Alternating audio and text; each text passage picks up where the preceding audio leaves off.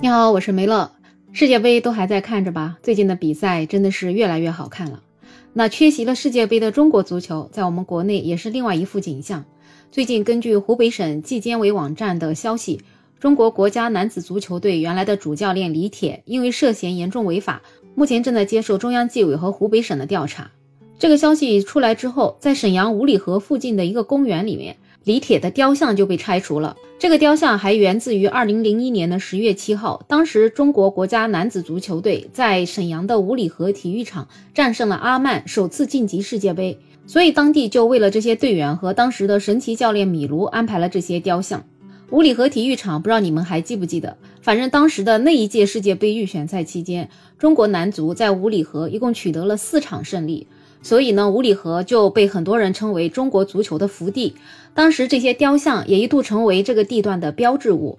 可惜中国男足的荣耀也就到那一届世界杯预选赛就戛然而止。在那一届的世界杯里面，中国男足是一个球都没有进过。到如今，中国男足的成绩是越来越差。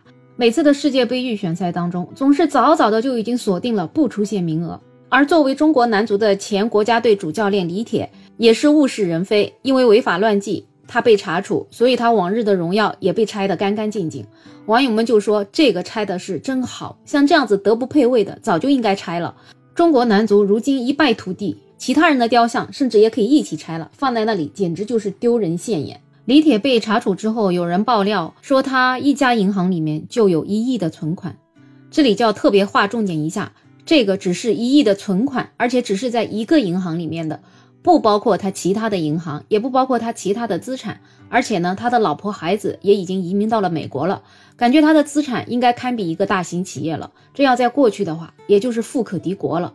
而且他现在被爆出来的消息还有很多，比如说他拥有九家公司，有六个公司他也是持股人，所以他账面上的这些钱都来源于什么地方呢？当然了，他之前的球员薪水加上他教练的薪水，其实也不少。他在武汉任职教练的时候的薪水是三千万一年，国家队教练的薪水是八百万，所以这样子总额加起来，感觉他要有个一亿的存款，好像也能说得通。但是纪检委公布的这个是重大的犯罪行为，那他肯定是犯了很严重的事儿，肯定不是这一亿的问题。当然了，相信时间会给我们答案。那李铁到底是有一个什么样的故事呢？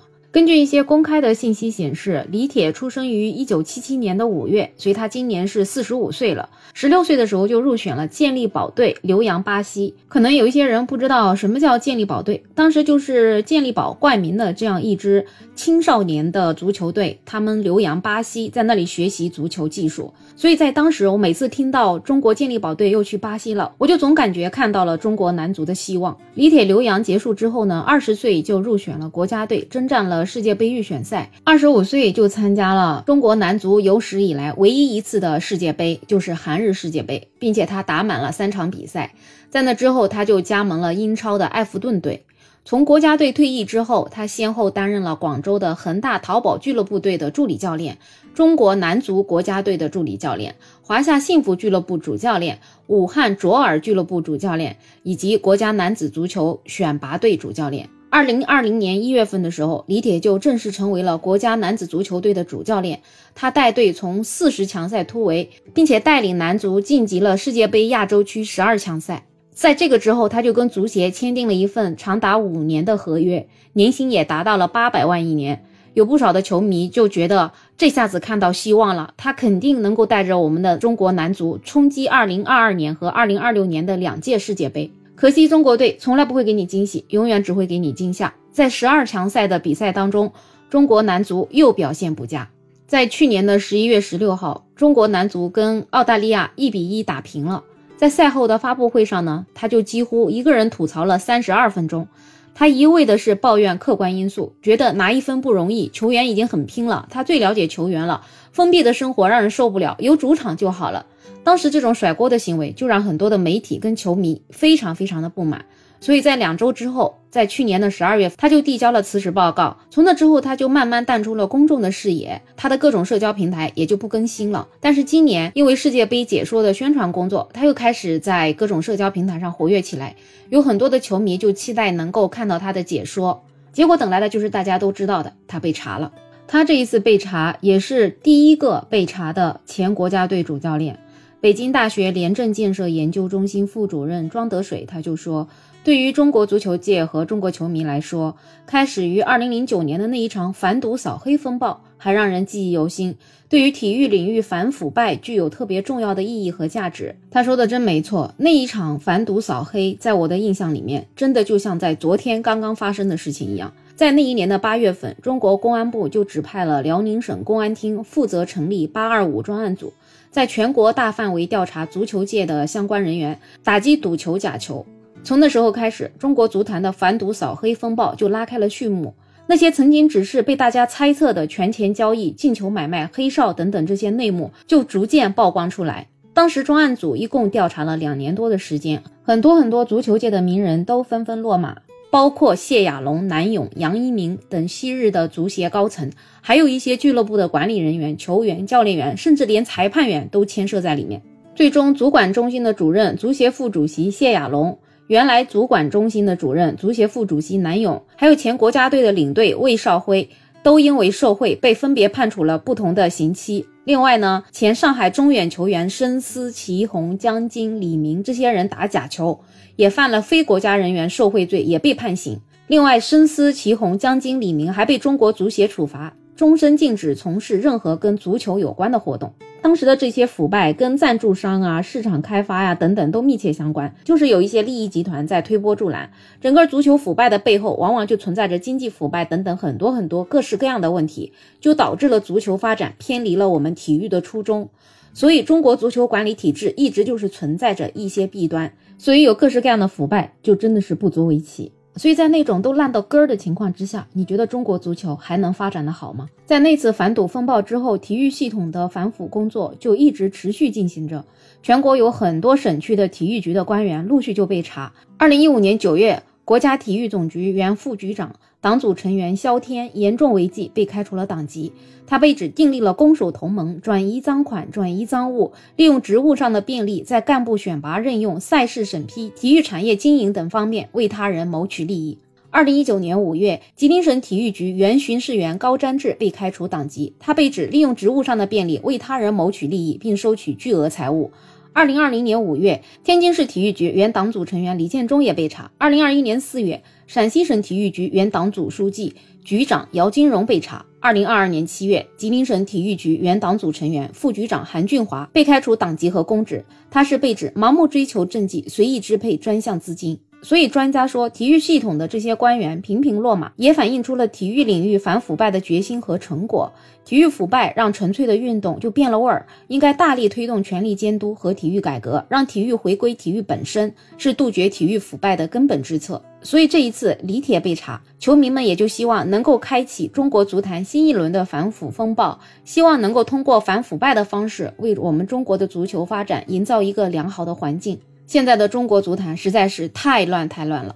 根据前国安球员的爆料，球员想要进入国家队，你要靠运作才能拿到一个国脚的名额，而且造假成风。整个中国足球圈都是一个非常非常黑暗的圈子。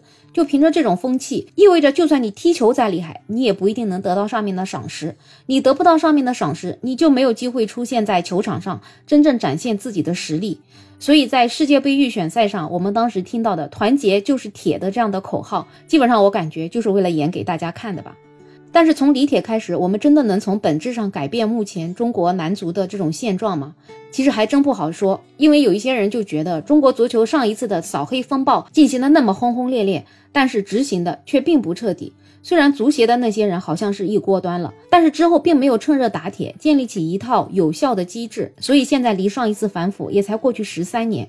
那么在这个十三年里面，中国男足的水平从来没有提升过，体育界的各种反腐问题也从来没有停止过。所以这样的问题其实不是抓一个李铁就能解决的。现在就是希望李铁只是一个突破口，务必一定要深究下去，把背后的整个利益链给它连根拔起来。只有把这个大脓包给它挖掉了，才有可能继续下一步的改革之路。现在世界杯正踢得热火朝天的，每次我看到其他国家，特别是一些亚洲的国家，就比如说上次沙特，比如说日本，哪怕是韩国队，他们的那些球迷在给他们国家队助威的那种样子，我真的特别特别羡慕，我甚至有的时候都要流泪了。